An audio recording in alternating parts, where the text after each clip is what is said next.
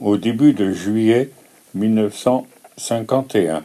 Avec mon frère François, nous étions partis à Ramsen un week-end pour faire de l'approche.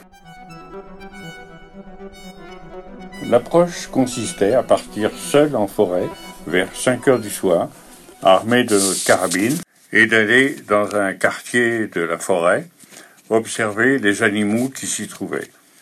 L'observation consistait à voir les animaux courir sains ou essayer de repérer les animaux malades.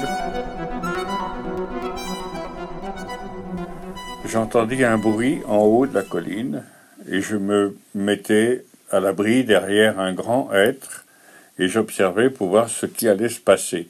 Et je vis descendre, tout doucement, un chevreuil jeune, mâle, avec des très beaux bois reniflants à droite, à gauche, etc. Et petit à petit, il est arrivé juste de l'autre côté de l'arbre où je me trouvais.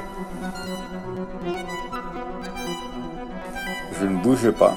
Et tranquillement, il a fait le tour de l'arbre et tout d'un coup, il m'a aperçu. Et là, il est parti en bondissant de tous les côtés, en aboyant, ayant eu la plus grande peur de sa vie, je pense.